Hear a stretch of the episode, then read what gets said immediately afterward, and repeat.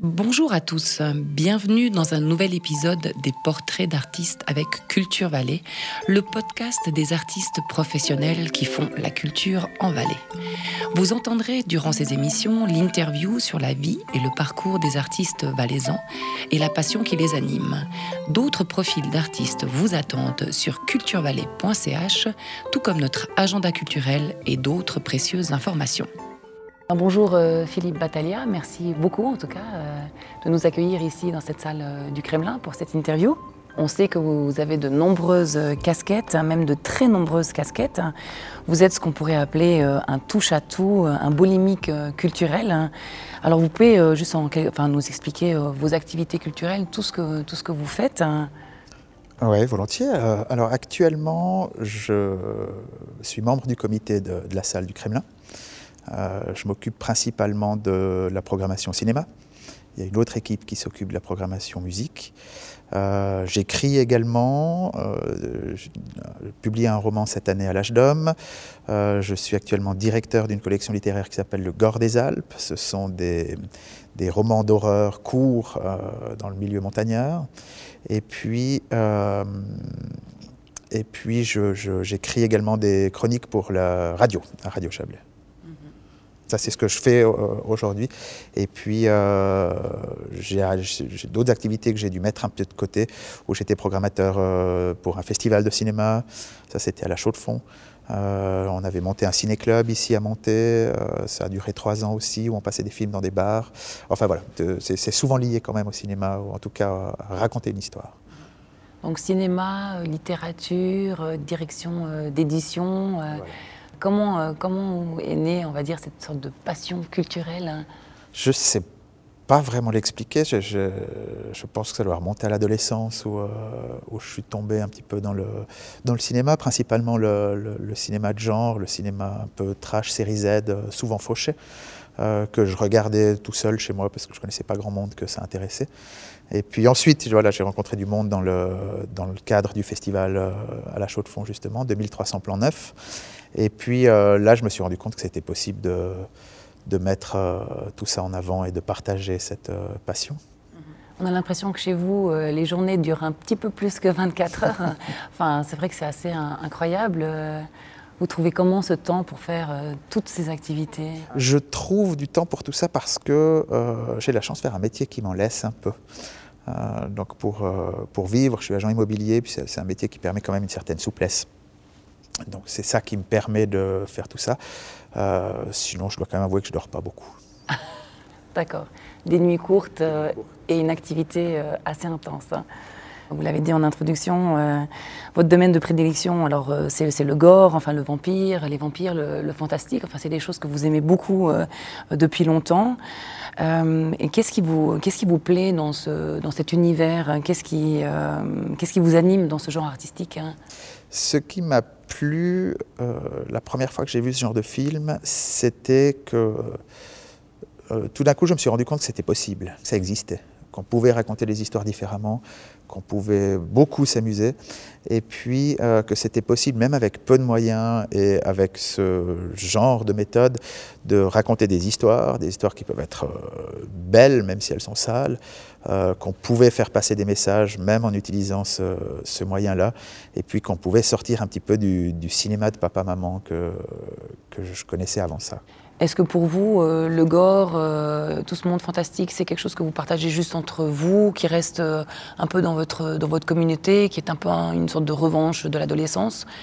Ou c'est quelque chose qui se démocratise de plus en plus, ou bien que vous souhaiteriez qu'il se démocratise de plus en plus? Alors par rapport à la démocratisation du genre, euh, c'est un petit peu, euh, là aussi il y, a une, petite ambivalence, un petit peu en deux chaises, parce que d'un côté c'est une très bonne chose que ça se démocratise, que les gens de plus en plus sont ouverts à ça, et puis euh, d'un autre côté ça ouvre la porte à, pas mal de, de choses qui sont pas franchement de qualité.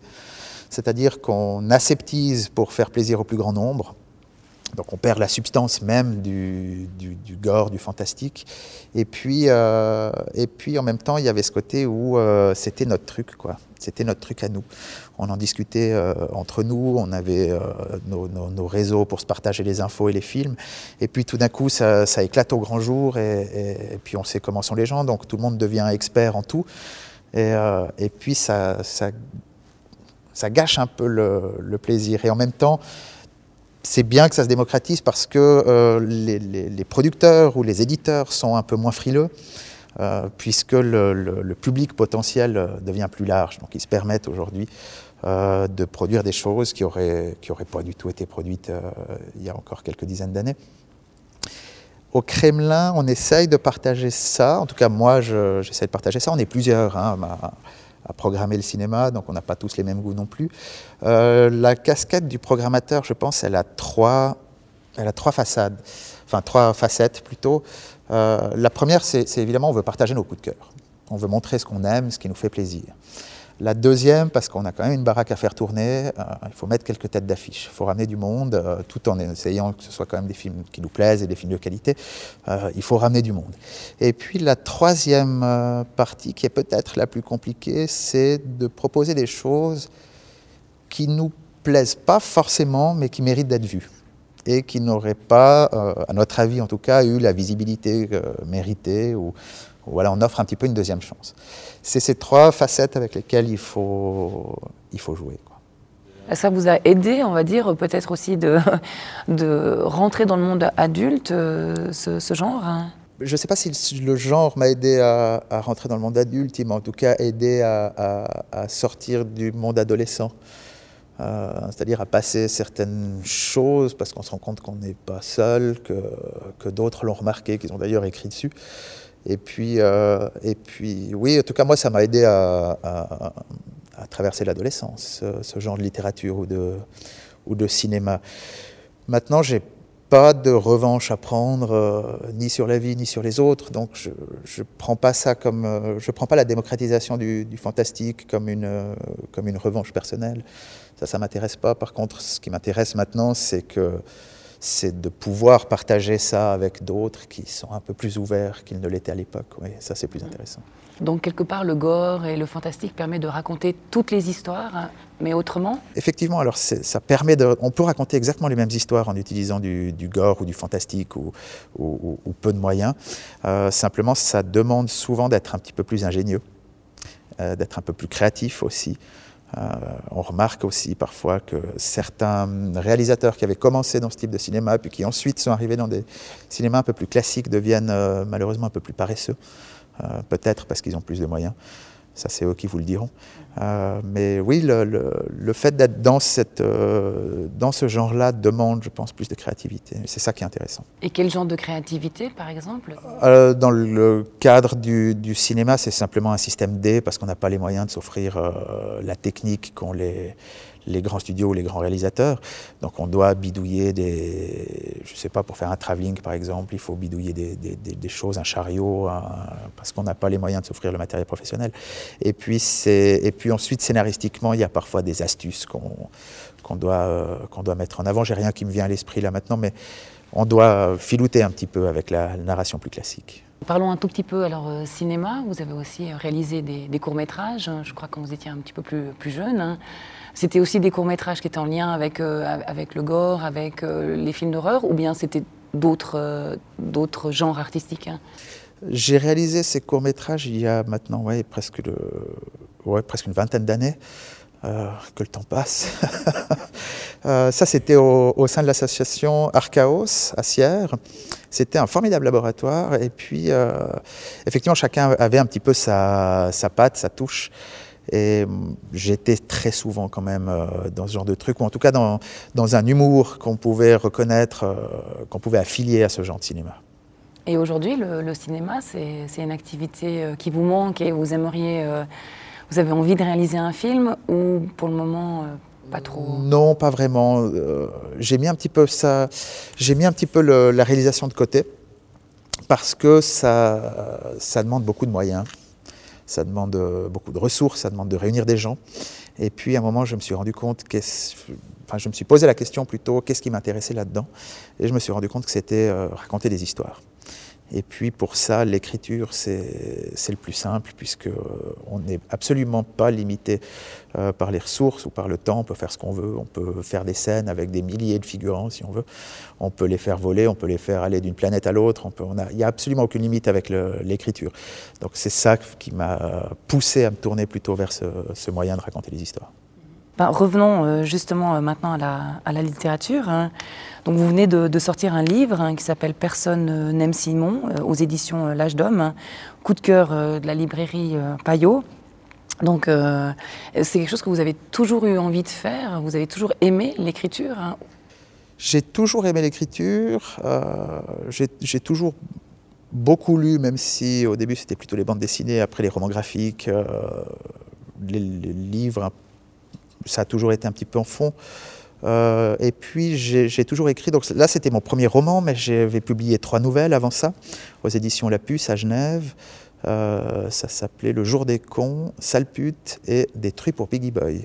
C'était à chaque fois des hommages à des styles cinématographiques, des styles de cinéma d'exploitation.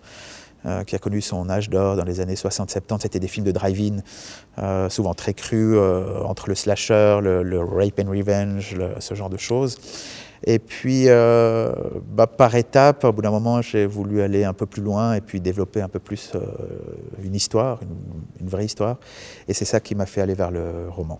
Et pourquoi cette, euh, cette histoire? Personne n'aime Simon? Comment est-ce qu'elle est née? Personne n'aime Simon est né. Enfin, c'est surtout son, son, personnage principal qui fait l'attrait du bouquin. Euh, un personnage que tout le monde déteste et puis euh, qui dénonce un petit peu des, les comportements sociaux, un peu cette, espèce de rage ambiante qu'on retrouve un petit peu partout, cette colère, en tout cas que moi je vois un peu, un peu dans la rue, dans les journaux, à la télé, un peu, un peu partout. Et puis c'est ça que je voulais démontrer, enfin parler de, de l'absurde de cette chose. Il y a de l'absurde, mais il y a aussi beaucoup, beaucoup euh, d'humour euh, dans, dans, ce livre. Hein. L'humour, euh, c'est quelque chose qui est très important pour vous et, et, que vous injectez dans chacun de vos projets Je pense que l'humour est effectivement très important. Ça permet de désamorcer beaucoup de situations, de faire passer beaucoup de choses. On peut, on peut aussi raconter des choses absolument horribles, mais avec une pointe d'humour, ça désamorce un petit peu et ça, ça passe mieux. Je ne crois pas que j'arrive à faire les choses sans m'amuser, donc je ne crois pas que j'arriverai à faire les choses sans humour. Ensuite, je serais aussi euh, curieuse de savoir euh, les auteurs qui, euh, qui vous inspirent et, et, qui nourrissent votre, votre imaginaire, qui vous aident dans ce geste créatif. Alors, les auteurs qui m'inspirent sont. Les artistes, peut-être, plutôt, qui, qui, m'inspirent, sont... viennent autant du cinéma que de la littérature ou, ou, ou de la bande dessinée. J'ai pas tellement de. J'ai pas de barrière dans ce sens-là. Euh, si on parle littérature, euh, un des premiers chocs, ça a été euh, Howard Philip Lovecraft, qui a été un des premiers écrivains de fantastique, qui a créé toute la, toute la cosmologie du mythe de Cthulhu, qui a créé une véritable religion fantastique. Ensuite, il y a eu Stephen King, adolescent.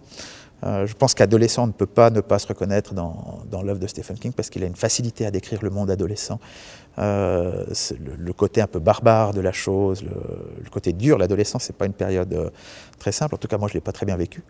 Et puis, euh, et puis après, il y a eu Terry Pratchett, qui est, un petit peu mon maître à penser, qui est un homme brillant, enfin qui était, parce qu'il est malheureusement décédé maintenant, et qui lui a écrit toutes les annales du disque monde. Il y a presque 40 volumes. Et c'est là aussi. Pour résumer Pratchett, c'est un peu comme si les Monty Python avaient écrit Le Seigneur des Anneaux. C'est de l'héroïque fantasy absurde et c'est vraiment très intelligent. Euh, il y a une grosse évolution euh, d'un livre à l'autre parce qu'il a commencé à écrire à l'âge de 20 ans. Il a terminé son dernier livre il y a quelques années, juste avant de décéder. Et c'est enfin, vraiment brillant. Je le recommande à tout le monde. Ça devrait être lu dans les écoles. Ok, on va transmettre. C'est vrai qu'en vous écoutant euh, parler comme ça, j'ai l'impression que vous parlez de choses très profondes, très sérieuses, enfin comme l'adolescence, euh, les problèmes de, société, euh, peut-être les conflits, enfin ce genre de choses. Hein. Puis en même temps avec un côté absurde, un côté humoristique, peut-être même un côté joyeux. Est-ce que ça résume bien quelque part votre état d'esprit? Oui, je pense que le, point essentiel pour moi, c'est l'absurde. C'est-à-dire que quand quelque chose ne va pas, pour démontrer à quel point ça ne va pas, il faut le pousser jusqu'au bout. Et puis en poussant une théorie à son, paroxysme, à son maximum, c'est là qu'on se rend compte qu'elle ne tient pas puis qu'elle est absurde. Et, ça en devient drôle, ça en devient risible, ça en devient ridicule. Et moi, ça, ça me fait beaucoup rire. C'est là aussi où ça vient, ce, côté un petit peu humour dont vous parliez tout à l'heure. Donc vous auriez envie que nous aussi, on, on ait de l'autodérision Mais c'est essentiel. L'autodérision est essentielle. Sinon, il n'y a, plus rien qui, a plus rien qui nous retient. C'est la fin. Déjà, on s'emmerde. et puis, euh, non, je pense que c'est le, oui, c'est la clé de voûte de tout, c'est l'humour et l'autodérision. Est-ce que vous auriez aussi envie que les gens changent hein, quelque part? Est-ce que vous avez aussi envie que les gens réfléchissent plus et que quelque part ils aient un, autre regard sur le monde au travers de, ce que vous faites Je ne crois pas avoir pour vocation à changer les gens. Je ne crois pas que ce soit mon rôle. Moi, je, je raconte des histoires avec, euh, avec mon point de vue sur les choses. Euh, les gens le prennent, le prennent pas. C'est pas. Non, je n'ai pas, j'ai pas cette casquette-là. On, parlait tout à l'heure de mes casquettes, je ne crois pas avoir celle-là. C'est pas mon but en tout cas. Il y en a beaucoup, mais pas celle-ci. pas celle-ci. Euh, une question aussi par rapport à cette, euh, à cette salle ici. Donc, euh, on sait que, vous l'avez évoqué, vous êtes programmateur de, de, cette salle de spectacle, le Kremlin, ici à, à Monté, une salle que vous considérez comme obscure. Hein. C'est vous, qui le, vous qui le dites. Qu'est-ce qu'elle représente pour vous, cette salle? Qu'est-ce que vous avez en... Quel est votre fil rouge hein? Dans la programmation? Le Kremlin, euh, le Kremlin, pour moi en tout cas, c'est un, un, formidable jouet. Euh, c'est aussi d'une certaine manière un laboratoire. On, partage des choses. C'est un lieu de rencontre, c'est un lieu de partage, de, partage de culture, de partage d'idées. Euh, on montre ce qu'on aime tout simplement et puis, euh, et puis on s'amuse. Je ne peux pas parler pour les autres membres du comité, mais je pense que c'est aussi dans cet esprit que, que les choses se font, c'est ouais, c'est avant tout un jouet qu'on a envie de, parce qu'on n'est pas égoïste, qu'on a envie de partager avec les autres. J'ai l'impression euh, aussi que quelque part vous êtes solitaire, donc vous aimez l'écriture, vous aimez être devant une page blanche et écrire, et de l'autre côté vous êtes dans cette salle de spectacle Kremlin, donc là vous aimez rencontrer les gens et, euh, et aller à la rencontre euh, voilà, des Montaisans et, et, des autres. Je pense que j'ai cette ambivalence un peu où, où pour créer, j'ai besoin d'être seul, en tout cas dans un premier temps, développer une première, euh, idée, et puis, euh, et puis après, parce qu'on ne fait jamais rien vraiment tout seul, euh, il faut pouvoir s'entourer de gens motivés, compétents.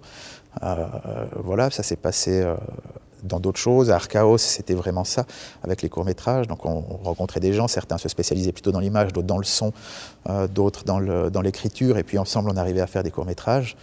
Euh, ici, c'est un petit peu la même chose. Chacun apporte une idée et puis ensemble, on la, on la réalise, elle devient une soirée. Et puis dans l'écriture, même si c'est effectivement un travail plus solitaire, euh, je pense qu'on n'arrive pas à faire quelque chose de vraiment de qualité euh, sans l'aide d'un bon éditeur, d'un réseau de distribution, etc., etc. Donc au final, on ne fait jamais rien seul.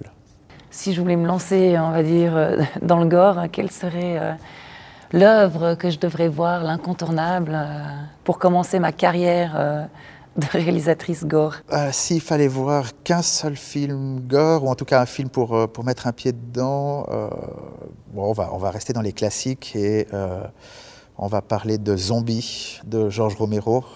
Zombie, c'est le titre français, enfin européen en tout cas, pour le, le titre original, c'est Dawn of the Dead. Voilà. Avec des zombies qui donc la Terre est peuplée de zombies, on suit quelques groupes de survivants, et ce groupe de survivants va se cacher dans un centre commercial. Et quand les zombies arrivent dans le centre commercial, ils ont leur dernier réflexe humain, ils se mettent à pousser des caddies, à les remplir, euh, en attendant de trouver des humains à dévorer. C'est assez jouissif. Très drôle, donc. Une belle critique de la société de consommation. Donc là, on retrouve le côté euh, intelligent dans un film. Tout à fait. dans un film gore. Super. Voilà. Bon, en tout cas, merci beaucoup euh, Avec pour ce un moment d'échange. Très intéressant, merci beaucoup. Merci d'avoir écouté le podcast Portrait d'artiste avec Culture Vallée. Si vous avez aimé cette interview, n'hésitez pas à le faire savoir en votant avec le maximum d'étoiles. Chaque deux mois, retrouvez un nouvel épisode sur toutes les plateformes de podcast habituelles. Et pour nous suivre au quotidien, nous vous donnons rendez-vous sur les pages Instagram et Facebook de Culture Vallée.